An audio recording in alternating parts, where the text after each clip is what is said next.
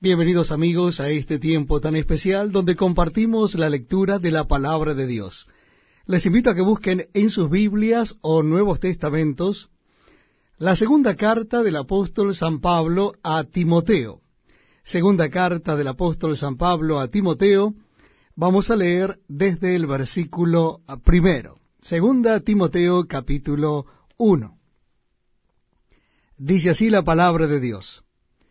Pablo, apóstol de Jesucristo por la voluntad de Dios, según la promesa de la vida que es en Cristo Jesús, a Timoteo, amado Hijo, gracia, misericordia y paz de Dios Padre y de Jesucristo nuestro Señor.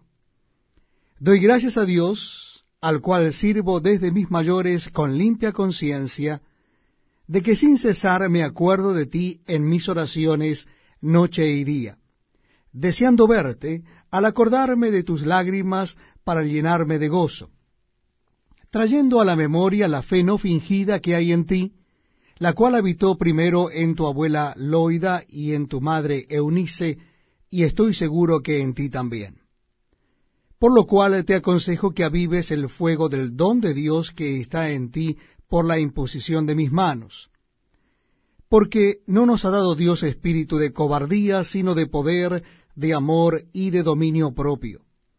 Por tanto, no te avergüences de dar testimonio de nuestro Señor, ni de mí, eh, preso suyo, sino participa de las aflicciones por el Evangelio según el poder de Dios, quien nos salvó y llamó con llamamiento santo, no conforme a nuestras obras, sino según el propósito suyo y la gracia que nos fue dada en Cristo Jesús antes de los tiempos de los siglos pero que ahora ha sido manifestada por la aparición de nuestro Salvador Jesucristo, el cual quitó la muerte y sacó a luz la vida y la inmortalidad por el Evangelio, del cual yo fui constituido predicador, apóstol y maestro de los gentiles. Por lo cual asimismo padezco esto, pero no me avergüenzo, porque yo sé a quien he creído y estoy seguro que es poderoso para guardar mi depósito para aquel día. Retén la forma de las sanas palabras que de mí oíste en la fe y amor que es en Cristo Jesús. Guarda el buen depósito por el Espíritu Santo que mora en nosotros.